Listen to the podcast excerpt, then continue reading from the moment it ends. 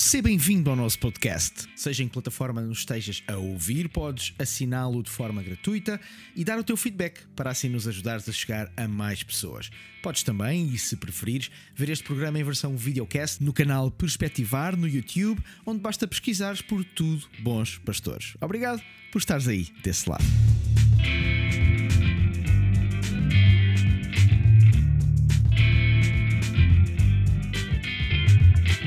Olá, seja bem-vindo ao Tudo Bons Pastores, sexto episódio desta primeira temporada. Eu digo primeira temporada, eu, provavelmente vamos ter mais temporadas, se isto correr bem. Se vocês aí desse lado continuarem a dar o bom feedback que temos recebido, seja bem-vindo. Aqui já sabes que falamos sobre a vida, a fé, o ministério, a cabeça. Fazemos sempre sem truques. Nós estamos aqui, como acho que já puderam reparar se viram outros episódios estamos aqui como somos, não há aqui grandes filtros e eu acho que isso é importante também. Aliás, foi uma das razões que nos levou a começar este podcast.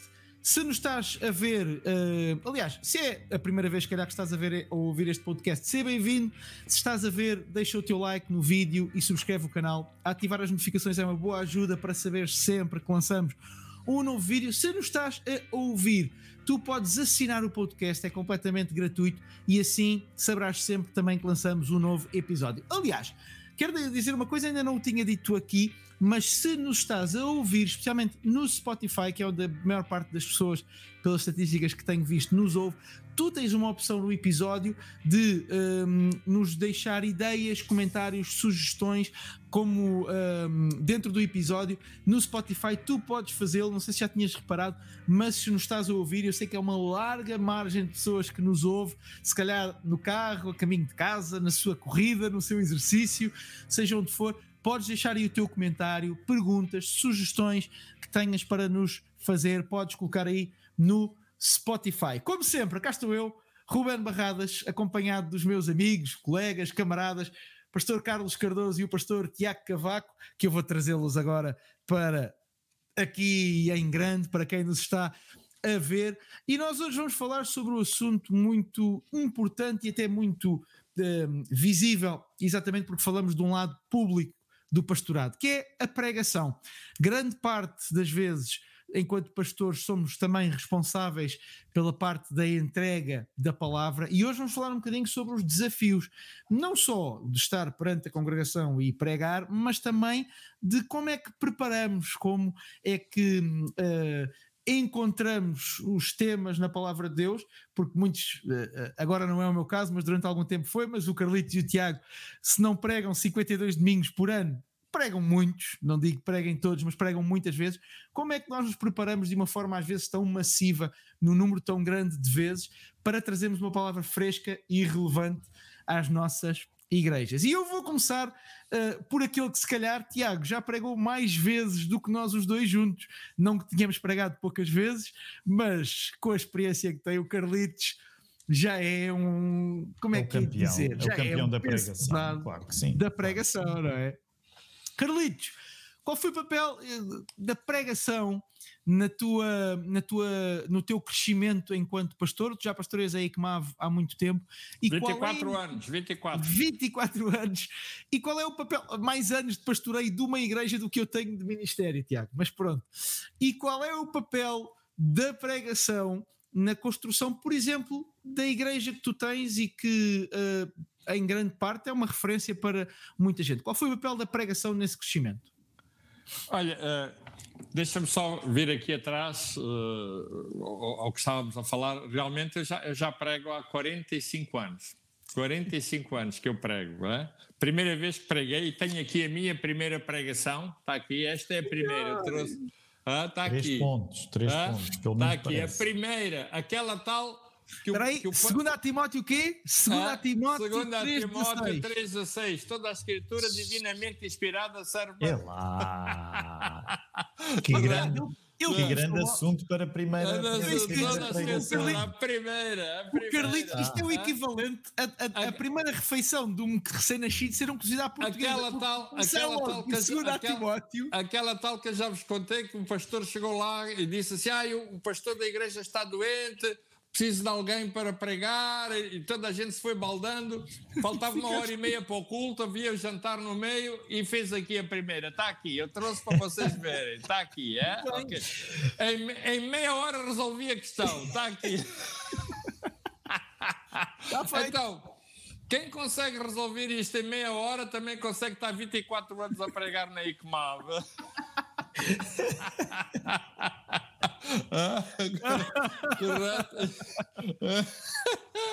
Portanto, em meia hora resolvi isto. Está aqui, olha, tem a prova, está aqui, é? Pronto. Não, e olha. é, é uma é, peça histórica, Carlinhos. É, é. E então eu, eu, tenho que vos dizer que eu vi uma vez um colega nosso, comum, amigo, grande amigo nosso, o Mário Rui, que é pastor aí do, do, do Ruben dizia que hum, a pregação, e a pregação uh, é muito importante na, numa, numa igreja, é como se fosse o volante de um carro, uhum. certo? Uhum. O volante de um carro. Nós, quando, quando, quando nós vamos aprender a conduzir, ou pelo menos quando eu fui tirar a minha carta de condução, nunca mais me esqueço que o, o meu instrutor disse-me assim: Senhor Cardoso, uh, para se conduzir, o senhor, quando se senta no carro e vai pegar no volante, o senhor tem que ter postura. Uhum. O senhor, se não tiver postura, pode ser chumbado logo. Certo. Logo, sem tão pouco pôr o carro a trabalhar. certo? Porque o senhor tem que ter postura. O senhor, quando se senta num carro, o seu uh, examinador vai perceber a sua postura para a condução. Se ele verificar que o senhor não tem a postura ideal, o senhor chumba logo. E eu nunca mais me esqueci disto e costumo aplicá-lo muitas vezes à minha vida. Ou seja, para se pastorear uma igreja e para se utilizar a pregação, que é um meio de comunicação de grande responsabilidade, tem que se ter postura. Uhum. Tem que se ter postura, senão não estou habilitado para poder fazer isso, não é? Epá, posso fazer outras coisas na vida e posso fazê-las bem. Mas para se pregar, para se dirigir uma igreja, e agora estou a responder à tua pergunta, como é a ICMAV, ao longo dos anos eu tive que perceber desde o início que tinha que ter postura. Uhum. Isto relativamente à ECMAV. Mas anteriormente eu já sabia isso, porque já tinha sido pastor também na minha ilhada, no, já tinha trabalhado como pastor assessor né, de, de, de, outras igrejas, concretamente no Centro Cristão Vida Abundante, com o meu primo João Cardoso, também com o meu primo Paulo Cardoso, etc. E então isto, eu nunca mais me esqueci disso, sobre essa questão de se ter postura para se usar o púlpito uhum. e a pregação. E ICMAV tem sido isso, ao longo dos anos, aquilo que traz ou que reafirma a minha autoridade é a postura. E a postura muitas vezes começa na nossa vida pessoal. Na nossa vida pessoal. Porquê? Eu vou explicar isto. É que na igreja que eu pastoreio, à frente senta-se a minha mulher, mesmo na primeira fila. Senta-se a minha mulher. E eu tenho que ter a consciência que quando eu estou a pregar, a minha mulher é o meu melhor público. É a pessoa que pode confirmar se aquilo que eu estou a dizer é ou não é coincidente com aquilo que é a minha vida privada, a minha vida como pai, a minha vida como marido, a minha vida pessoal. Essa é a postura que vai reafirmar isso. E depois os hum. filhos né, que estão na igreja também podem dizer assim: não, não, este de facto é o meu pai. Né? O meu pai é isto que ele está a dizer. E claro, e depois a igreja que me conhece. E é exatamente isso que me permite ter dirigido, conduzido, né, conduzido a ICMAV ao lugar onde ela se encontra. Uh, portanto, daí eu responder à tua questão. Uhum. Uh, ou seja, tracei o início, há 24 anos, tracei o início de um percurso que eu ia iniciar e levei-a até os dias de hoje e espero que o próximo condutor possa uh, fazer ainda melhor do que eu, seja um condutor melhor do que eu, não é? Uhum. Uhum. Daí que move, é claro, é evidente. Uhum. Mas a pregação é fundamental, mas começa uhum. com postura, não se esqueçam disso. Certo. Uh, Tiago, tu, uh, os batistas são, uh, uh, creio que não vou dizer nenhum disparate, mas são regras já conhecidos por ser mais um, um, pouco mais, como é que é de dizer? Talvez conservadores, não sei se é a melhor palavra, mas no contexto da palavra e de darem um grande peso à, à, à palavra, à palavra dita, à pregação. Uh, e até alguma formalidade uh, uh, mais do que do que nós vemos em igrejas, eh, se calhar um pouco mais informais. E a minha, a minha questão é. Tendo tu crescido dentro deste ambiente, corrijo-me se não foi o caso, mas, mas pelo menos é a ideia que muitas vezes passa, uh, uh, e corrijo-me se for o caso sem problema nenhum, estou só a fazer uma assunção. Mas uhum. Crescer num ambiente em que a palavra tem este uh, peso e até alguma formalidade e até alguma deferência, quando, digo a palavra, digo a pregação, de que forma é que te influenciou a ti como um, pregador e influencia se calhar ainda hoje, que pregas praticamente semana sim, semana sim, um, de que forma é que essa deferência, talvez essa formalidade, mas também esse peso bom te formaram e te formam ainda hoje como pregador? Uhum.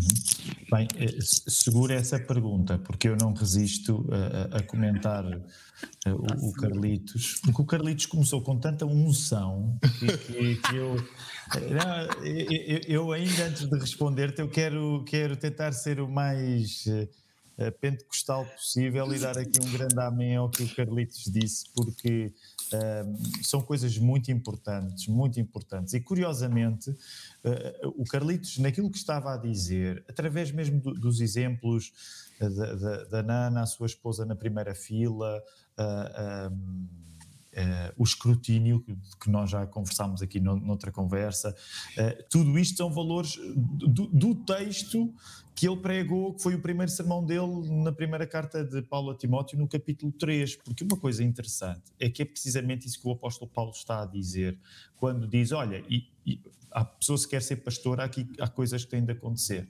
Curiosamente, sabem, ao mesmo tempo, a única coisa que tem de acontecer com um pastor que não tem de acontecer com um crente que não é pastor é o que diz o verso 1, é que ele tem, o, o pastor tem de ser apto para ensinar. Ensinar. Todas as outras características também têm de ser pedidas de um crente normal, o não ser dado a, a, extremos, desde ao vinho, a ser temperado, por aí fora. Todas as características que estão lá, a única que é específica para nós, e que nós, aqui os três que somos pastores, é que nós temos de ser aptos a ensinar. E, e, e o sentido de ensinar é precisamente o de pregar a palavra. Portanto, a figura do, do, da, da ilustração, Carlitos, que tu usaste, de facto, ela para mim é fundamental, porque é de facto, eu acredito que a palavra é mesmo volante, a palavra é mesmo volante. Uhum. Uh, e como vocês sabem, eu tendo a embirrar com algumas com algumas frases que às vezes marcam épocas. Aqui há uns 20 anos, uma, uma frase que marcava muito a minha época, naquele período pós-universitário, início de vida de casamento, nos círculos evangélicos, e eu odeio essa frase com, com cada milímetro que há em mim, era aquela frase que dizia: prega o evangelho e, se necessário, usa palavras. palavras. E eu acho que é das frases mais. Eu, eu, atenção, eu concedo uh, que há alguma pertinência na preocupação de nós não resumirmos a nossa fé ao discurso. O, o, Tiago já nos dizia isso na sua carta. E nesse sentido, eu compreendo que a frase está a querer recomendar os cristãos a dizer: olha, não é apenas aquilo que tu falas, é também aquilo que tu fazes. Só que o problema é que é, é, essa frase é, acabava em construir uma dicotomia que não faz qualquer sentido, que era uma desvalorização da palavra pregada. São coisas diferentes. E, e, exatamente. E a palavra pregada, como o Carlitos disse tão bem, é mesmo o volante, porque a palavra é o fundamento, porque nós fomos criados pela palavra porque a palavra não foi apenas a maneira como Deus criou, a palavra é Deus, porque o verbo estava com Deus, o verbo Exato. era Deus. Portanto, é mesmo tudo concentrado na palavra. E por isso é que eu queria começar por dar este amém ao Carlitos, porque eu, se o programa acabasse com 10 minutos, já tinha valido a pena para mim. Ok? O Carlitos falou com, tanta, com tanto espírito derramado sobre ele que eu queria começar por aí. com a primeira pregação, pá, com a primeira. Com a primeira pregação. Não, é que ainda por cima, como o Ruben estava a anotar, a tua primeira pregação foi logo acerca da bibliologia. Logo. Sobre, sobre a portuguesa. a portuguesa. A existência de ou isto é verdade, ou a Bíblia é verdade ou eu não tenho nada para vos dizer. Isso, isso é, exato. É? E nós apostamos a nossa vida na, ver, na veracidade deste livro. Se este livro, se isto não for verdade, Pá. meus amigos, a nossa vida é um desperdício. Nós andamos Olha. aqui a perder tempo. Portanto, eu queria começar por isso. Não quero chatear muito, mas tentando ir à, à, à tua pergunta, Ruben, eu creio que sim, se nós fizermos algumas comparações, entre, por exemplo, um pregador batista em Portugal, porque às vezes depende do batista, não é? Porque, por exemplo, se formos para os Estados Unidos, para a tradição afro-americana, uh, os cultos lá são tão vivos como um culto pentecostal. Entre os batistas ou dos mais. Estados Unidos, se forem afro-americanos, ou, ou, eventualmente ainda mais. Mas é verdade que nós, no nosso contexto europeu e português, não é errado associar ao meio batista alguma da solenidade que nem sempre se encontra da mesma maneira, por exemplo, num contexto mais pentecostal. Ainda assim, e eu não estou a dizer isto para ser simpático para vocês, mas porque é, é, é verdadeiro, uh, apesar dessa tradição, por exemplo, uh, vamos dizer assim, batista, que eu, que, eu, que eu acolho e que acarinho, Portanto, a mim agrada-me que a pregação da palavra também possa mexer com este ingrediente de ser solene. No entanto, quando eu comecei a conviver com o meio pentecostal ali na adolescência, um, o estilo diferente que eu encontrava, uh, eu nunca, honestamente, nunca o tomei como uma coisa contrária ou adversária. Para mim, até aconteceu um pouco uh, o contrário, que foi, eu lembro-me de começar a ouvir os primeiros pastores pentecostais, e digo isto com, com, com, com muita franqueza, hum. e, e eu lembro quando era adolescente, também talvez por ser adolescente, mas aquela maior, vamos dizer, informalidade e aquele maior uh, fogo fascinaram-me. E, eu, hum. e houve ali uma altura que eu até suspeitei depois isso passou-me, mas houve uma altura que eu suspeitei que os pentecostais tivessem alguma coisa de que eu precisava. Atenção. É o que eu digo, é o que eu digo. Ainda sigas lá, ainda claro, sigas lá. É, é óbvio que esta frase, é óbvio que esta frase vai ser um highlight. e eu, eu explico. Porque, de facto, eu acho que os pentecostais têm muita coisa de que eu preciso. Mas quando foi o meu primeiro convívio na adolescência, eu pensei que aquilo era quase até mais substancial até que ponto é que talvez eu me devesse tornar pentecostal. Eu nunca encarei isso realmente, mas é verdade que houve um fascínio da minha parte pelos pregadores pentecostais. E nesse sentido, apesar de eu continuar a apreciar, vamos dizer, alguma mais formalidade que encontrava no meio batista, mas a pregação pentecostal sempre teve um impacto muito positivo na minha vida, mesmo quando eu não concordo com tudo. Uh, aliás, ainda há um tempo eu escrevi um texto, que para mim foi um texto muito importante, uh, que era um elogio a um pastor pentecostal que eu descobri há pouco tempo, que ele é do Brasil, e é bem, bem, bem, como, como o pessoal no Brasil diz, bem bleia, não é? Bleia, bem assembleia, bem clássico, que é o Eliseu Rodrigues. Uh, e eu comecei a ouvir o pastor Eliseu Rodrigues, bem clássico, assembleiano, bem clássico.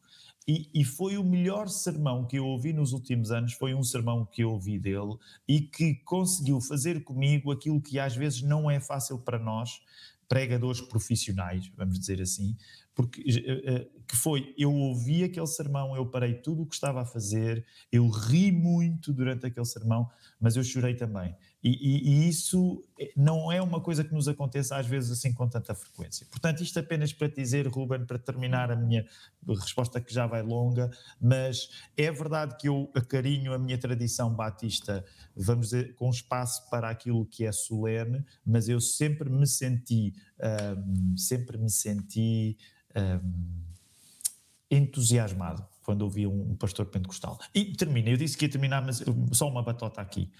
Uh, e vou dar um exemplo, ele sabe, ele já ouviu esta história, um amigo nosso. Eu ouvi o João Martins a pregar numa conferência do Desafio Jovem há alguns nos anos 90, uh, no Monte Esperança. Epá, eu tive medo eu tive medo. O, o, João, agora o João é mais calmo, né? agora o João é, é mais sereno, uh, já, já, passou pela meia-idade como eu e como o Carlinhos. Não, agora já é pastor, agora já é pastor. Já é pastor, chora muito, por exemplo, eu gosto disso no João, ele chora muito, eu, eu hoje também já choro mais do que antigamente, mas eu quando ouvi o João pela primeira vez, e ele sabe isto que eu já lhe disse, eu fiquei cheio de medo, e, e, e, e esse lado de temor diante da palavra pregada, por exemplo, eu acho que é um valor que geralmente os pentecostais guardam melhor do que os batistas. Tu teres o medo, o que é que me vai acontecer? Será que eu vou sair daqui vivo? Isso é uma coisa que eu amo na pregação pentecostal e que eu encontrei lá há muitos anos no, no João Martins, apenas para, para homenagear aqui um, um amigo nosso também. Epá, essa, era, essa agora não estava à espera. eu, tenho, eu, eu, confesso que tenho, uma, eu tenho um exemplo muito grande na família de, de, alguém que, que, que, já faleceu e o Carlitos conhece, que era o meu avô. O meu avô foi pastor durante muitos anos, até se reformar. Ele teve que se reformar cedo por razões de saúde. Mas uh, já depois de, de reformado, o meu avô reformou-se, eu tinha um ano de idade, portanto eu nunca conheci o meu avô como pastor mas uh, no entanto conheci o meu. Mas foi meu pastor também. Ele foi, foi teu pastor, pastor, exatamente. Também. Foi, foi. Pouco tempo, mas foi, né? Foi quando eu estive exatamente. aqui uh, ali em Moscavide, na, sim, sim, hoje. Sim. Nas instalações do CCBA, na altura era a Assembleia. No início dos anos 80, yeah, provavelmente, yeah. né? Não, não, não, não, não, 1900. Eu estive lá ah, em 1970. 1978, pá. Qual 80? Qual 80? 78. Teu avô foi o teu avô tratava-me por pai Abraão, que havia uma música que eu ensinei. Pai Abraão tem pai muitos Abraão, filhos. Tem muitos filhos. Ele punha sempre a cantar o pai Abraão. Esse é um clássico. Esse é um, é um clássico. clássico. É, um clássico. é, é verdade. Ele punha-me sempre a cantar o pai Abraão. E o teu pai punha-me a tocar. O teu pai punha-me a tocar, eu não percebia nada. E disse: pá, mas eu não sei tocar. Diz ele: não faz mal, eu baixo o som. Eu baixo o som. Era só para a figura. Era, era só para a figura, era, era só para o cenário. Enfim.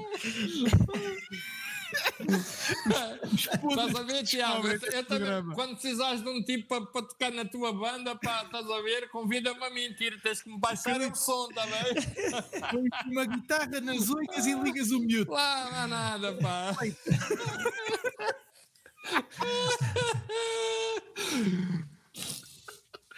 Bem, enfim, estávamos a dizer, voltando atrás, uh, tenho, tenho o meu avô como um grande exemplo de uma coisa. Eu nunca ouvi, ou não terei ouvido muitas vezes o meu avô pregar uh, ao vivo, Uh, mas tenho o meu, o meu avô como exemplo daquilo que para mim é fundamental no contexto da, da pregação, e até o digo várias vezes uh, do, do púlpito. O meu avô era uma pessoa que o simples facto, às vezes, de ler, de estudar a Bíblia, e eu sei porque ele fez isto muitas vezes à minha frente, ao pé de mim, o emocionava e lhe dava essa carga de temor. Um, de, de, de, de, peso, de dar um peso e ao mesmo tempo sentir um amor pela palavra de Deus que eu conheci muito pouca gente, se é que conheci alguém um, na minha vida até hoje, e para mim isso sempre foi a grande referência. Eu olhava para o meu avô, o meu avô já faleceu, faleceu em, o ano passado, em 2021. Uh, a, a, a, relação dele com a Bíblia, com a palavra de Deus, sempre foi aquilo que eu tirei para mim dizer assim: eu quero um dia sentir pela palavra de Deus aquilo que o meu avô sente, porque era visível. A leitura da palavra de Deus muitas vezes emocionava-o, quando ele falava, às vezes em almoços de família, não, não estava a pregar, era um almoço de família, estava ali os filhos e os netos.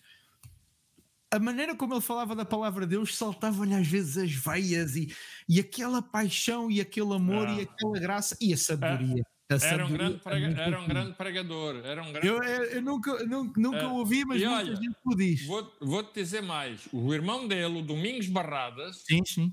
era outro grande pregador.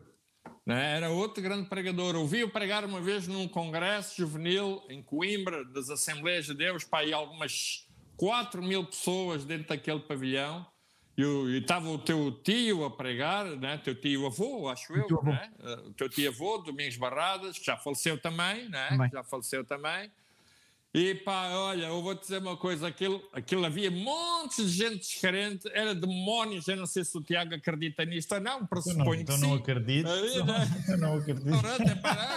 Tem que ter aqui algum cuidado. Então não acredito. Era Está demónios, a eu mani- demónios a manifestar-se por todo o lado e ele, e ele a repreender os demónios no, epá, no meio da pregação e tal. E quando ele fez o apelo à salvação próprio da- da- das mensagens da época, vinham para aí mais de algumas 200 pessoas à frente para receber Jesus. Fantástico. O teu, o, teu, o teu tio avô. E o teu avô tinha aquela mensagem pastoral muito forte, Era diferente. ma- O meu diferente. tio, meu tio era um evangelista, o meu avô era um Era, era, pastor. era muito forte. Então, Isto por causa, tu estavas a falar do teu avô, que foi Sim, sim, sim, sim, sim. Foi, foi, foi muito inspirador eh, para mim em termos de pregação e o teu tio também, claro. Sim, sim, sim. Teu tio avô, teu tio avô. Eu falei, eu falei muito porque hum, eu acho que a qualidade, vamos pôr assim, a qualidade da pregação nasce em boa parte da relação que nós temos com a palavra, do amor e do, e do apreço e do gosto e da forma como vivemos a palavra escrita aqui. E eu, e eu, e eu tenho a mesma aversão aos clichês que o Tiago tem. Que é, eh, eu, eu encolho-me todo quando ouço alguns desses clichês de igreja. E esse, do, e esse da pregação e das ações, eu, eu encolho-me todo. Porque Mas isso é de São Tomás, essa afirmação é de São Tomás de Aquino. eu sei, eu sei, eu sei, mas eu, mas eu, É mas de São eu- Tomás de Aquino. Eu também me arrepio quando, quando, quando, quando eu ouço isso que o Tiago acabou de dizer. Eu né? encolho-me todo, eu encolho-me todo por uma razão, porque isso é muito típico das nossas igrejas quando nós queremos colocar em contraponto coisas que cooperam. Nós estamos a colocar em contraponto coisas que deviam cooperar. Olha, há outra ainda esta semana, vou, há bocadinho o Carlitos puxou, eh, o Mário estava a, pre- estava a falar com o staff da igreja, ele estava a usar um outro clichê que às vezes se usa nas igrejas e nós precisamos de mais oração e de menos louvor. Como é que se pode colocar em contraposição coisas isso. que cooperam? Quando, desde quando é que a oração e o louvor, desde quando é que a pregação e a vida do pastor Ya, ya, ya, Estão em São discordância. polos diferentes?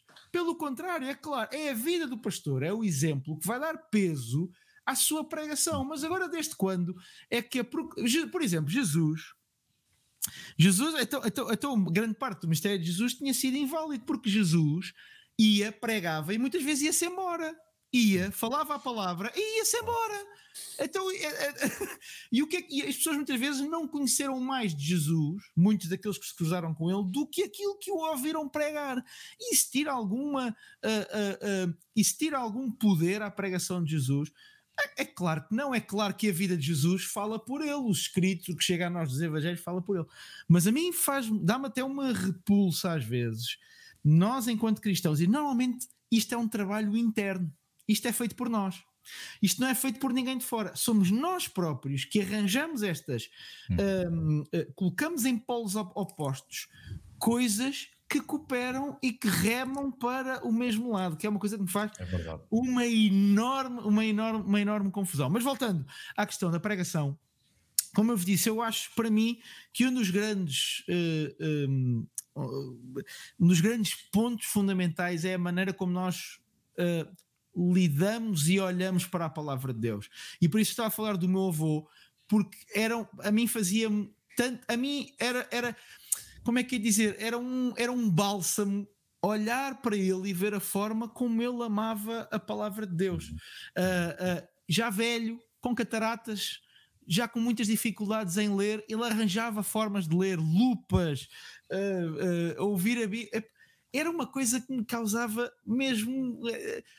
Motivava-me assim. Eu quero um dia ter a mesma paixão que ele tem por este livro. Eu quero um dia ter a mesma paixão que ele tem, ah, e com ele, e, e provavelmente haverá muito mais gente, mas com ele lidei na, na intimidade, e é para mim, era, é para mim um grande, um, grande, ah, ah, um grande exemplo disso. E a minha pergunta a seguir, eu, desta vou lançar para a mesa, pega quem quiser, é exatamente esta: é que é, qual é, como é que vocês mantêm a vossa relação com a Bíblia? Qual é o vosso. Hum, uh, qual é a vossa, como é que é dizer, a vossa agenda, entre aspas, qual é a vossa rotina para manter um relacionamento com a palavra escrita? Uhum. Vamos começar, Carlitos. Sim, olha, uh, eu, eu, trouxe este livro, eu hoje estou numa de documentação, não é? ah, muito bem. eu creio na pregação de John Stott. John Stott, que já faleceu, é um dos meus uh, uh, preferidos uh, em termos de teologia pastoral. John Stott é um dos meus autores preferidos. E ele aqui procura, de alguma maneira, como é que eu vou dizer? Deixa-me usar esta expressão combater um período que houve na nossa, numa determinada época em que na cristandade ou uh, nos meios do cristianismo contemporâneos queriam de alguma maneira combater o poder e a autoridade da pregação no púlpito.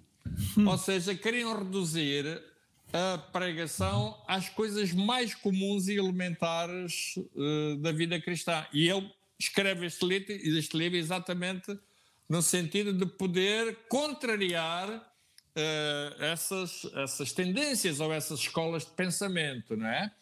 E então, em determinada altura, ele aqui no texto, eu marquei, eu vou ler, uh, eu vou responder à pergunta aqui o, o, nosso querido amigo o Tiago, ele, vai, ele vai, vai gostar de certeza absoluta, porque eu vou fazer a citação de duas grandes figuras que ele gosta muito, e eu também, né? e eu também, mas ele em especial, ele, ele sabe as razões. Em determinada altura, o nosso amigo Calvino, sob a pregação, diz assim, né? o Calvino, aquele que andou connosco na escola, né? diz assim: Ninguém chegará a ser bom ministro da palavra de Deus a não ser que seja, em primeiro lugar, um estudioso da mesma. Uhum. Portanto, a relação é uma. E eu faço minhas as palavras de Calvino, a relação que tem é uma relação de estudo. Uhum. De estudo, certo? Uhum. E Spurgeon, Charles Spurgeon, chamado príncipe dos pregadores, não é? Uh, dizia o seguinte: este, estou, a fazer, estou a citar John Stott, ou seja, estou a, a, a, ler aquilo que John Stott escreveu no livro. Spurgeon tinha a mesma convicção e ele e, e cita: aquele que, que, que cessou de aprender, cessou de ensinar. Aquele que já não semeia na sala de estudo, não mais semeará no púlpito. Uhum. Muito bom. Ou seja, percebemos que a condição sine qua non para se poder ser um bom utilizador das escrituras tem que ser necessariamente através de uma relação de estudo com as escrituras. Muito bom. Certo? Tem que haver esse, tem que haver necessariamente esse domínio, não é? Tem que haver esse domínio. Uh, é, é importante saber-se, conhecer-se as escrituras. Um, há um pregador brasileiro, nem sempre concordo com ele, nem sempre, mas é um grande orador. A última, uma das últimas pregações que eu ouvi daquelas assim, para a, maneira que me encheu as medidas foi Hernandes Dias Lopes. Uhum. Eu ouvi-o pregar aqui na conferência da última, que uhum. houve o ano passado, em outubro, uh, ele teve a pregar, epá, eu fiquei deslumbrado. Eu estava a tirar apontamentos, mas em determinada altura disse assim, bem, das duas, uma. Ou ter, ou ter os apontamentos, ou fico, ou fico a apreciar o homem a pregar. E mandei os apontamentos às malvas e fiquei a apreciar, e fiquei a apreciar, fiquei a apreciar o homem. Bem, o homem o homem pregava, o homem citava as escrituras, o homem colocava as escrituras, e eu digo assim, não, este homem estuda as escrituras, uhum. necessariamente tem que as estudar, uhum. correto? Podemos nem sempre concordar, às vezes, com os conceitos uhum. que as pessoas têm, teológicos, escolas de pensamento, etc. Não, mas nós percebemos quando estamos diante de um homem de Deus, é de um homem que estuda as Escrituras, não é? Uhum. E que as proclama no púlpito para o povo, para o povo ouvir. É? Então, a minha relação é esta: a minha relação é uma relação de estudo. Eu, tenho, eu estudo, eu gosto de estudar as Escrituras, porque elas são fundamentais, esses estudos são fundamentais no uso que faço na minha pregação. Aliás, uma das coisas que eu gosto e quero fazer agora nesta fase da minha vida, que nem sempre me foi possível fazer, agora enquanto fui pastor, é ensinar mais as Escrituras, ou seja, passar para os outros aquilo que tem sido a minha aprendizagem nesta sala de estudo que é a da Bíblia. Uhum. E, e, e deixem-me pegar no, no, exemplo, Carlitos, tu deste. Claro que hoje a internet facilita o acesso a, a, a, muita pregação, a muitos pregadores, por isso nós hoje já quase que falamos de pregadores como quem fala de uma série de televisão yeah. ou de um filme e hum. os meus preferidos são estes. estes. Uh, uh, e deixa-me dizer-te, a primeira vez que eu ouvi o Hernandes Dias Lopes foi há nem há 10 anos. Ele veio cá a uma conferência fiel também. Uh, e ele, como, como, nós diríamos, eu não sei se no Brasil eles percebem o uso deste termo, mas o Hernandes é um patrão. O Hernandes é um patrão porque, porque ele representa até uma escola que eu diria mais antiga e mais clássica. E dou-vos o exemplo, porque eu quando o ouvi, eu senti o mesmo que tu sentiste, Carlitos. Eu, eu pensei, epá, que, que campeão que este homem é. Porque para já ele tem uma postura física que a nova geração uh, já não pratica. Não tem, pois. Aquela coisa do pregador direito, a postura direita, bem uhum. vestido, mexe-se para um lado, para o outro, mas, mas sempre assim com, com, com uma, com uma certa formalidade. Uma diferença, né? Não usa apontamentos, eu uso apontamentos. Eu, uso eu também, eu também. Ele não usa, ele vai seguindo, vai seguindo, vai seguindo. É um homem, de facto, ele, ele é destes pastores brasileiros, é, é um dos homens que eu acho, de facto, um, é exemplar. E, e, e não nego, isto, isto é o meu momento de fã. Uh, eu tenho um casal aqui na igreja, o Daniel e a Renata, e eles ofereceram-me a Bíblia de Estudo do Hernandes Dias do Lopes, Hernandes Dias Bíblia Lopes. de Estudo de Pregação Expositiva do Hernandes Dias Lopes, com uma dedicatória do Hernandes Dias Lopes. Portanto, eu fiquei, fiquei muito contente. Oh, Portanto, isto para, para, para oh, dizer... Carlitos, isto não roça a idolatria? Talvez, talvez. Não, não, não, não mas, mas espera aí, espera aí, espera aí. Eu agora vou dar aí uma bicada aí ao nosso querido manda, amigo. Manda, Dá aí uma bicadinha aí. Às vezes esse pessoal calvinista é assim, um bocadinho ali para, assim, para lá para pôr ali os ícones lá para cima. são, é assim, um, são assim uma versão uh, da, da idolatria evangélica mais apurada. Como, como diria, como Estou a brincar, estou a brincar. Não. Carlitos, como diria o São Calvino, não é? Uh, o coração do homem é uma fábrica de ídolos, não é? Uma fábrica é, de ídolos. É verdade, é verdade. Portanto, eu, eu, eu, só fui atrás porque hoje estamos aqui a, a dropar uns nomes, os, os nossos nomes. E, e, e, bem, aproveito para dizer que eu tenho uma história parecida com, com, com a do Ruben, porque o meu avô também era pastor, mas eu, eu, eu ainda, eu, ele morreu quando eu tinha 12 anos e, portanto, eu não convivi já com a pregação dele, mas, mas ele também se tornou uma marca para mim.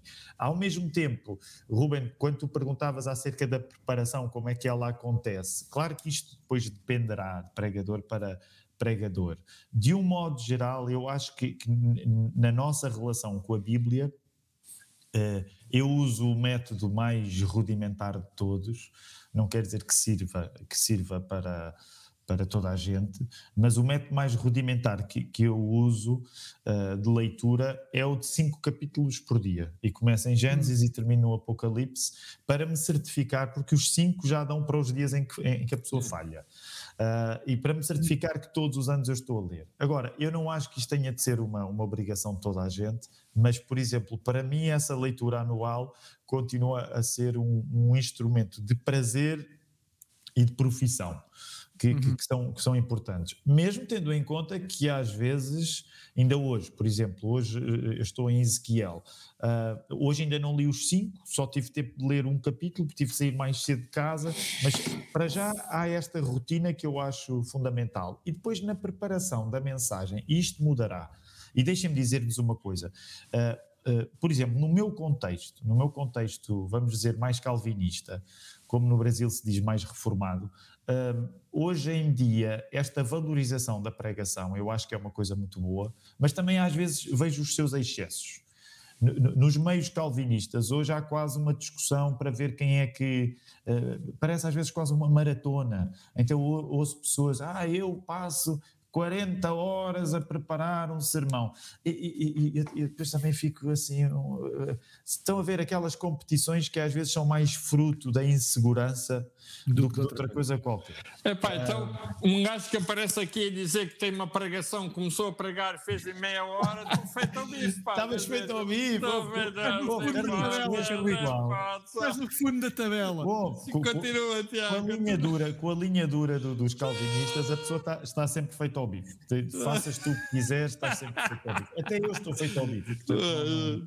Mas, por exemplo, para mim o que acontece, muitas vezes a coisa acontece assim a terça-feira é o dia, geralmente não a segunda, mas a terça-feira é o dia que eu entro no texto, uh, e aí entre terça e quarta são dias de lidar com a tradição que nós temos no que diz respeito ao estudo da palavra. Portanto, ler bons comentários, ler uh, e ouvir bons pregadores sobre, sobre, o mesmo texto. Hoje em dia existe para muitas pessoas um instrumento de trabalho incrível, que às vezes também pode ser uma maldição, que se chama Logos. Eu tenho Logos, epá, e o programa, o, o Logos é uma biblioteca infindável de recursos. É, por vezes até acho que são demasiados recursos uhum. para o discernimento que nós temos para usá-los. Mas isto para dizer que quando chega ali eh, mais a quinta, sexta, para mim, que escrevo textos, portanto, o meu sermão é sempre um texto, isto não tem de ser universal, naturalmente, mas geralmente à quinta, sexta é quando eu faço por, pela escrita do texto para ao sábado de manhã, sábado de manhã cedo, eu revejo, até porque depois o texto do sermão é enviado para os outros pastores e é enviado para as pessoas que vão estar envolvidas com a comunicação da igreja, para promover o texto nas redes sociais e por aí fora. Mas pronto, isto só para dar assim uma, uma fotografia rápida de hum. como geralmente é para mim o processo da, da preparação da mensagem. Sim, é, é, é, é isso. O, o, Tiago disse, disse bem, não é? Portanto, que, hum, ou, seja, aquilo que eu percebi, ele ao longo uh, da, semana, vai preparando, não é? Vai preparando. Uh, eu ainda utilizo isto. Uh, por exemplo, eu gosto muito pregar por séries. Uhum. Não, eu também, também, séries, também o fazemos, Carlitos. Gosto, gosto muito de pregar por séries. Tenho mensagens soltas, mas gosto muito de pregar por séries. Sei lá, por exemplo, imaginemos, vou fazer uma série sobre fé, ou vou fazer uma, uma série sobre oração, ou vou fazer uma série sobre misericórdia. Ainda agora, há pouco tempo, uh, fiz uma série sobre, sobre misericórdia, sobre o milagre da misericórdia. Como é que a misericórdia atua na nossa vida? Como é que nós podemos ser agentes de misericórdia, etc. Uhum. E foram durante sete semanas. Foi fantástico. Porque, aliás, tem ali livro, tem ali um livro de um outro autor que o Tiago também gosta muito e eu também gosto muito, que é o Timothy Keller. Uhum. que é sobre misericórdia. Uhum. Né? Estou a ler, estou a ler o livro sobre misericórdia. Ou seja, eu muitas vezes vou a alguns dos, dos autores com os quais eu me identifico e procuro extrair a essência do seu pensamento, do, até do seu coração, não é? Do seu coração. Procuro tanto quanto possível colocar-me aí e depois vou uh, procurar assimilar isso. Uh, vou trabalhando isso, vou fazendo um esqueleto, vou fazendo, uhum. digamos assim, colocando aqui e acolá aquilo que eu considero essencial do pensamento do, do pregador e adaptar, a, digamos, à nossa condição, à condição do povo com o qual eu uh, sou responsável e prego, não é? Então eu procuro fazer isso. É assim que muitas vezes eu prego as mensagens, ensino, etc. Uh, por exemplo, uh, se o Tiago tiver a pregar, ou tiver a ensinar, eu sigo muitas vezes o Tiago, eu vou procurar estudar a essência daquilo do seu pensamento. Uhum. Uh, e vou procurar reter aquilo que de facto, naquela pregação, aquilo falou à minha vida e a partir daí trabalho. Uhum. E a partir de, eu faço isso muitas vezes. Eu não tenho problema em dizer que eu ouço outros pregadores com os quais eu me identifico, uhum. não é? Uh, e, e, e, trabalho a partir daí, porque se abençoam a minha vida, ah, estou certo que vão abençoar também a vida uh, das dúvida. pessoas, não é? Sem, das pessoas, sem dúvida. Que não tem problema nenhum. Eu, eu, ouço, eu ouço muitas pregações, às vezes não consigo ouvir tantas quanto gostaria. E tenho alguns pregadores favoritos. Não tenho nenhum altar em casa com nenhum deles, mas. mas, mas, mas, pronto. Mas pode-se construir um. Ah, nunca se sabe o dia da manhã. nunca ninguém desta água não beberei. Mas é, é, eu, olha, vou-vos dizer uma coisa. Uh, um, o facto de vos estar a ouvir, eu neste momento da minha vida não prego todas as semanas, ao contrário de vocês, ou seja, não tenho uma pressão de preparar uma mensagem todos os, para todos os domingos, já tive durante algum tempo, agora não tenho. Um, e, no entanto, isso, isso, faz com que eu tenha se calhar uma, uma relação um bocadinho diferente. Mas é interessante porque mesmo quando pregava todas as semanas, eu tinha mais, eu mantive esta minha relação porque criei esta rotina e eu não tenho uh, longe de mim estar a querer colocar mais experiência de vocês porque estou longe disso, mas e, e, eu sei que isto vai. Vocês citam John Stott, Timothy Keller, Calvin. Eu vou citar Ricardo Aruz Pereira, se não me levam mal. Para os meus amigos uh, brasileiros, é um humorista português. E eu não sei se vocês se lembram, há uns anos, o Ricardo Aruz Pereira tinha uma rubrica na rádio, numa rádio uh, de manhã, diária, todos os dias. Uma rubrica que ele tinha que escrever todos os dias.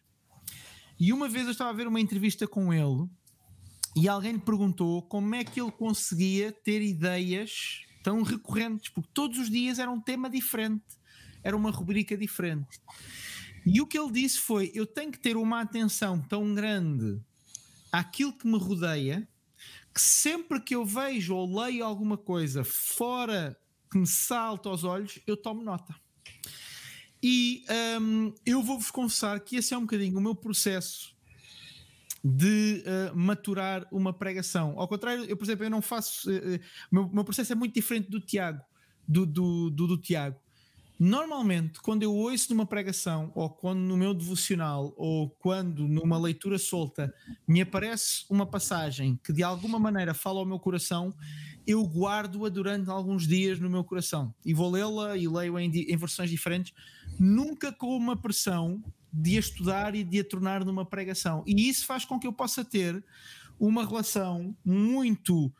Um, uh, uh, muitas vezes uma coisa que o Carlitos deve saber o que é, o chamado pensamento difuso, que é quando tu emerges num texto ou quando tu estudas um texto e depois sais dele e o teu cérebro literalmente o arruma enquanto tu estás a fazer outras ações. E isso yeah. acontece a mim muito.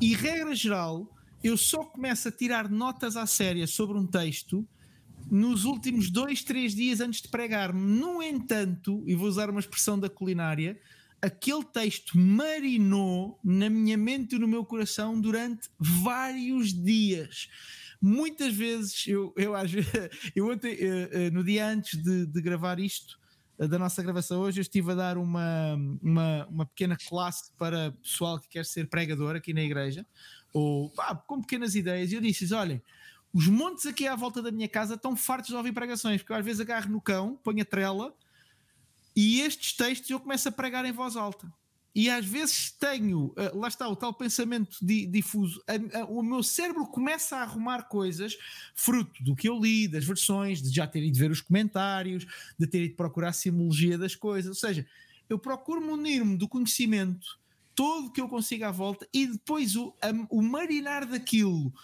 acaba depois nos últimos dois, três dias por resultar num texto em notas e numa pregação um, estruturada. E é uma maneira um bocadinho diferente, por exemplo, do Tiago, tem uma ideia, tem um, como tu estavas a dizer, que se calhar nem sempre é assim, mas como estavas a dizer, fazes desta, desta, desta, desta e daquela maneira. Eu, eu, eu habituei-me sempre a, a tornar a, a, o, o, texto orgânico, o que me permite. às vezes uma coisa extraordinária. há uns tempos estava a ouvir o T.D. Jakes, que é talvez o um, meu pregador favorito. Uh, lá está, não tenho um altar, mas é o meu pregador favorito. E ele mencionou uma passagem de Esdras, pregou-a numa direção completamente diferente, mas quando ele a leu e eu a ouvi, aquilo fez um clique na minha alma, no meu espírito, no meu cérebro, E eu acabei por agarrar naquela pregação numa ideia completamente diferente para a qual ela usou e acabei por usar naquela passagem e acabei por criar uma pregação, por desenhar uma pregação à volta, à volta daquela passagem. E isto acontece imensas vezes. Da mesma maneira como acontece estar eu próprio a estudar e de repente há uma passagem que eu já li 200 vezes e que me saltou aos olhos de uma maneira diferente e acabo por deixá-la, lá está, marinar e depois, agora eu vou confessar que provavelmente a pressão que vocês têm nesta fase da vida, que eu não tenho, que confesso, de todos os domingos ter que trazer mensagem nova, uma mensagem fresca, uma série, um, pode ajuda-me a ter um bocadinho menos de pressão. Eu neste momento talvez preparo duas pregações por mês, provavelmente é diferente de vocês, e ajuda-me a ter um bocadinho menos de pressão, daquela pressão semanal de entregar alguma coisa de novo. Mas eu confesso que eu gosto muito desta relação orgânica com a palavra, no sentido de sim estudar, sim comparar versões, sim recorrer aqui aos meus aos meus amigos uh, uh, comentários e dicionários e bíblias de estudo e referenciação cruzada e por aí fora, mas no fim do dia permitir-me sempre que isso deixa, não seja só um escrito no papel, mas deixa ao meu coração um, de uma forma quase orgânica e isso uh, ajuda-me imenso. Por exemplo, a chegar muitas vezes acima do púlpito, a levar as notas comigo e a muitas vezes não as usar ou às vezes até, que é uma, que é uma coisa que eu ouço muito, que é um, quando o pessoal pergunta, então, mas e o, o, uh, e o espírito, e se o espírito de dirigir? Quando nós nos uh, quando nós nos munimos do conhecimento extensivo sobre um tema ou sobre uma passagem, isso dá liberdade ao Espírito Santo para que naquele momento, na minha, na minha experiência, isso já me aconteceu. Naquele momento, se o Espírito nos dirige dentro daquela passagem para um outro lado, para alguma coisa se calhar que nós não tínhamos escrito, às vezes para uma coisa que nós não tínhamos visto e que de repente ali em cima do púlpito eh, os nossos olhos se abrem, quando nós temos um conhecimento extensivo de uma passagem, maior do que aquilo que nós até que nós tínhamos pensado pregar. Yeah o espírito, eu acredito nisso, Tiago, esta, esta também estou, estou a puxar um bocadinho pelo Tiago. Mas eu, eu, eu, já vou complementar, eu já vou eu complementar. Sei, eu sei. Mas eu acredito que quando nós temos este conhecimento extensivo, nós também damos uma liberdade para que outras coisas aconteçam e para que o espírito nos dirija de uma forma diferente. E essa também tem sido um bocadinho a minha, a minha experiência. Mas quero-vos ouvir. Tiago, complementa lá.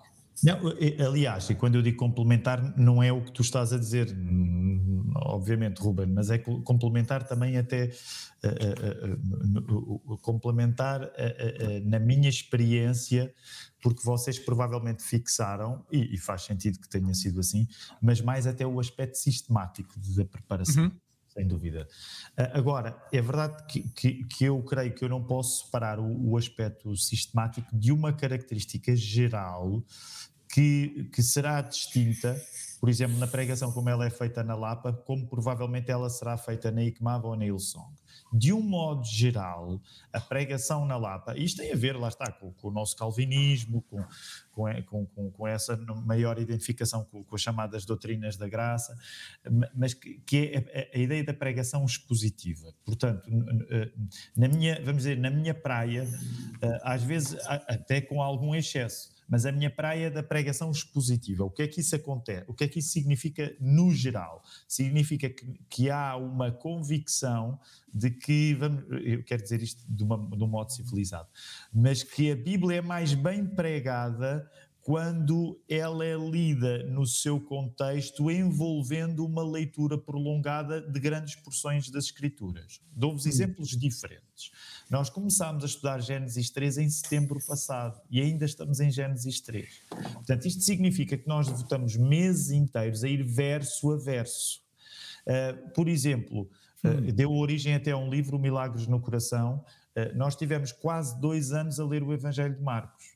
Nós tivemos mais de um ano a ler o Sermão do Monte.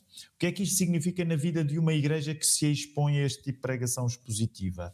Uh, não quer dizer que não haja espaço para a pregação tópica, como, como o Carlito estava a mencionar, também há. Aliás, uh, uh, há uns anos também deu um livro, Os Sermões contra a Preguiça, foi uma pregação tópica. Pegámos no tema da preguiça e foram seis sermões. Portanto, há espaço para isso também. Mas significa que quando nós estamos a falar de um hábito em que a palavra é estudada num contexto textual, vamos dizer assim, mais contínuo, isso traz outro tipo de exigências. Eu não estou a dizer que é mais exigente ou menos, mas são exigências diferentes. Diferentes, pois. Significa que o texto vai ter de ser tratado, de facto, de um modo que eu diria aqui, quero dizer isto com cuidado, mas tem de ser mais sistemático, porque para hum. todos os efeitos, e acreditando eu que é o Espírito Santo que está a fazer esse trabalho, mas é verdade que eu diria, voltando até ao início do, do programa, Ruben, que nesse aspecto, de facto, a pregação numa igreja batista como a Lapa é, é mais parecida com uma aula de literatura. E eu não fujo disso. Uhum. Portanto, eu acho que há uma dimensão na pregação da palavra que não é muito diferente dos estudares de literatura na escola. Portanto, há um envolvimento com, com as palavras, com o léxico, com o contexto, por exemplo, com, com, a, com o próprio lugar das escrituras em que as coisas estão a acontecer, porque dependendo da perspectiva da pessoa, e essa é a nossa, quando, por exemplo, nós queremos ser mais atentos à disciplina da teologia bíblica, temos de reconhecer que pregar no Pentateuco não é a mesma coisa coisa que pregar nos Salmos, e não é a mesma coisa que pregar hum. nos Evangelhos, e não é a mesma coisa que pregar numa carta do apóstolo Paulo. Portanto, nesse, nesse sentido, há, vamos dizer assim, um cuidado com aquilo que eu acho que é uma tentação para qualquer pessoa, e para vocês será também, que é o excesso da alegoria. Porque o protestantismo, quando nasce, ele reage um pouco contra o excesso da alegoria, que é desde que a pessoa tenha, siga a ordem do, do São SpongeBob, e eu não sei se vocês viram o SpongeBob, mas o SpongeBob há um episódio incrível que se chama A Caixa, em que basicamente ele explica desde que haja imaginação e faz assim e surge um, um arco-íris nas suas mãos, desde que haja imaginação qualquer coisa pode acontecer. E o problema é que às vezes nós pregadores somos tentados a seguir o São SpongeBob, que é desde que haja imaginação, tu pegas em qualquer texto da Bíblia e metes a Bíblia Bíblia a dizer aquilo que tu quiseres. Queres dizer. Por, porque vais exagerar na alegoria. E o que eu acho, e, e, atenção, isto é uma tentação para mim porque eu tenho alguma imaginação, não tanto como a do SpongeBob, mas tenho alguma imaginação. Portanto, esta preparação mais sistemática também funciona como uma reserva para que eu não vá pregar a partir da minha imaginação aquilo que qualquer coisa pode ser metida na Bíblia. Agora, tendo dito isto, eu, por isso é que eu disse, eu ia complementar só para defender um bocado mais a minha sistemática. Eu, eu, eu, eu concordo com o que tu disseste, Ruben. Eu acredito, para já, que este é um exercício que, em último grau, não pode ser completamente. não é nosso, tem de ser o Espírito Santo. Se não é o Espírito Santo, nós podemos pregar muitas coisas muito inteligentes e há muitos professores de universidade que explicam a Bíblia melhor do que nós e que não são crentes. Claro. Portanto, agora, também por isso, e eu, eu concordo com, com, com, essa dimensão de, como é que tu disseste, difusa, já, já não me pensamento difuso. Pensamento difuso. Por exemplo, eu, eu, pá, é chato, não, não, não me entendam mal, eu não quero estar a dar-me como exemplo, mas quando nós estudamos o Sermão do Monte, uma das minhas tarefas pessoais, eu memorizei o Sermão do Monte antes ainda de o pregar. E ainda hoje uhum. é um exercício de memorização que uma vez por semana eu faço. Ele está dentro do meu coração. Porque, como tu dizias com razão, Ruben, há uma diferença entre pregar um texto que passa a fazer parte das nossas entranhas, através da memorização, e pregar um texto que ainda não chegou a esse lugar. Por exemplo, quando nós fomos estudar o livro dos Atos dos Apóstolos, levámos seis meses foi uma série que quisemos que fosse mais curta, mas eu passei três meses antes a estudar o livro dos Atos dos Apóstolos, ainda hum. antes de, do sermão. Portanto, eu acho que sem dúvida existe isto. E só, só para terminar ainda, porque o Carlitos também mencionou isso e, e eu, e, e, eu concordo em absoluto. Uh, que é quando nós estamos a pregar, isso acontece muitas vezes. Ainda por cima, nós temos dois serviços de culto. Portanto, significa que eu prego um sermão e depois volto a pregá-lo uma hora e tal depois. E só pelo facto de nós estarmos a dizer as coisas, pelo facto de nós estarmos a usar palavras, isso significa que às vezes nós vamos descobrir uma coisa na palavra que planeámos pregar, que até ter dito daquela maneira nós não tínhamos compreendido. E portanto, isso muitas vezes acontece no sermão, que é eu estou a pregar e de repente um pensamento leva ao outro que não está escrito no texto original e eu penso assim: ei caramba, isto era o mais importante. E até começar a pregar eu não sabia. Portanto, com toda a defesa que eu faço da preparação prévia e da pregação sim, sim, sim. eu acredito completamente no, no, valor de o Espírito nos guiar para lugares que por muita e boa previsão e estudo que nós fizemos, nós não chegaríamos lá sem esse momento que foi completamente além das nossas expectativas. Para, deixar claro nessa questão da preparação, o quão, o quão importante é, eu costumo dar o exemplo do músico, e tu és músico, Tiago, sabes tão bem como eu. O, o músico, para uh, antes de improvisar, tem que ser um grande músico a tocar aquilo que está escrito. Se tu não uhum. souberes tocar o que está na pauta, meu caro uhum. amigo, uh, aliás, os grandes músicos de jazz, os grandes improvisadores, se tu lhes meteres uma pauta à frente, eles sabem interpretar como ninguém. Agora, é claro que quanto melhor são a tocar aquilo que está na pauta, é melhor improvisadores acabam por ser muitas vezes, porque estudaram, porque souberam, porque conhecem as técnicas, porque foram a fundo uh, uh, na música. E eu acho que na pregação, para mim, é uhum. exatamente, aliás, na igreja, muitas vezes há essa questão do ah, uh, então, mas e liberdade para o espírito, quanto mais bem preparado tu estiveres, é verdade, é verdade. melhor tu estiveres na palavra, quanto mais profundo for o teu conhecimento da palavra, mais preparado tu vais estar para aquilo que estavas a dizer e que a mim acontece muitas vezes, vou-te confessar, que é estar a ler, estar a ler a mesma passagem que li 100 vezes ou 150 vezes enquanto me preparava e de repente parece que os meus olhos viram uma coisa, que, o meu cérebro e o meu coração viram uma coisa que eu não tinha visto ainda. É. E de repente assim, ah, e, e, estás preparado para isso. Se o teu conhecimento é extensivo, eu costumo dizer, por exemplo, uma das coisas que eu bato muito quando o pessoal me pergunta Uh, uh, uh, em termos da Bíblia, o que é que é importante? E olha, é muito importante, por exemplo, conhecer os contextos históricos. Claro. Saber o que é que estava a acontecer com aquele profeta, com aquelas pessoas, com aquele uhum. povo, contexto político, o contexto social. Olha, aliás, faz parte. Aliás, desculpa só, faz parte da hermenêutica. Sim, sim, sim, exatamente. Há áreas da hermenêutica que têm a ver exatamente com a parte histórica, a parte política, que tem que ser entendida, é a parte cultural. Carlito. É indispensável, é, é indispensável. Eu já o grande vi... problema, e olha, já agora, um grande problema, por exemplo, do pentecostalismo, não é? e agora vou ter, que, vou ter que fazer aqui, dar aqui uma bicada aos pentecostais, da qual eu faço parte, é? é que muitas vezes eles fazem uma interpretação literal das escrituras e que os induzem em erro. Mas aquela é, é, a última bolacha do pacote para eles. Então, é, é, aquilo é a revelação extrema. Não há, só que aquilo, não, eles esquecem-se que há um contexto histórico não é? em que foi escrito e é importante ir lá a esse contexto histórico, político, social, cultural etc., da época, não é? Pronto, é só para acrescentar isso. Não, e é toda a razão. E normalmente eu digo sempre isso. Para mim, isso é fundamental. E, por exemplo, se alguém que, história, que estuda essa história estará sempre muito mais bem preparado para depois fazer uma interpretação correta dos textos. Com certeza. É simples.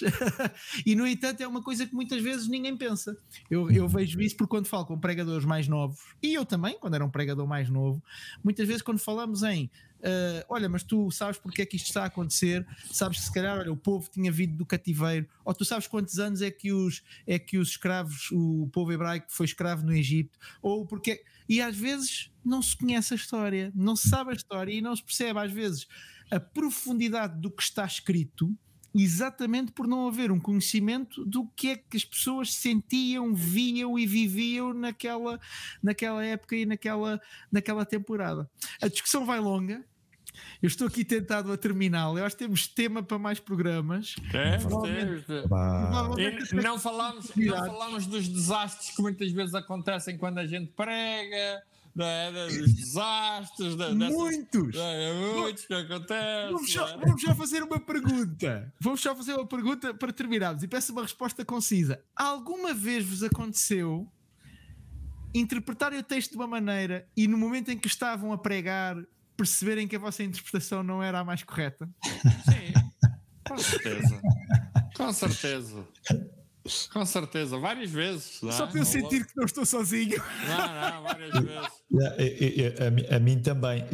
Sabem o que é que eu tenho tentado uh, evitar, uh, que no meu caso é difícil, porque apesar de eu ter um texto, eu facilmente saio do texto.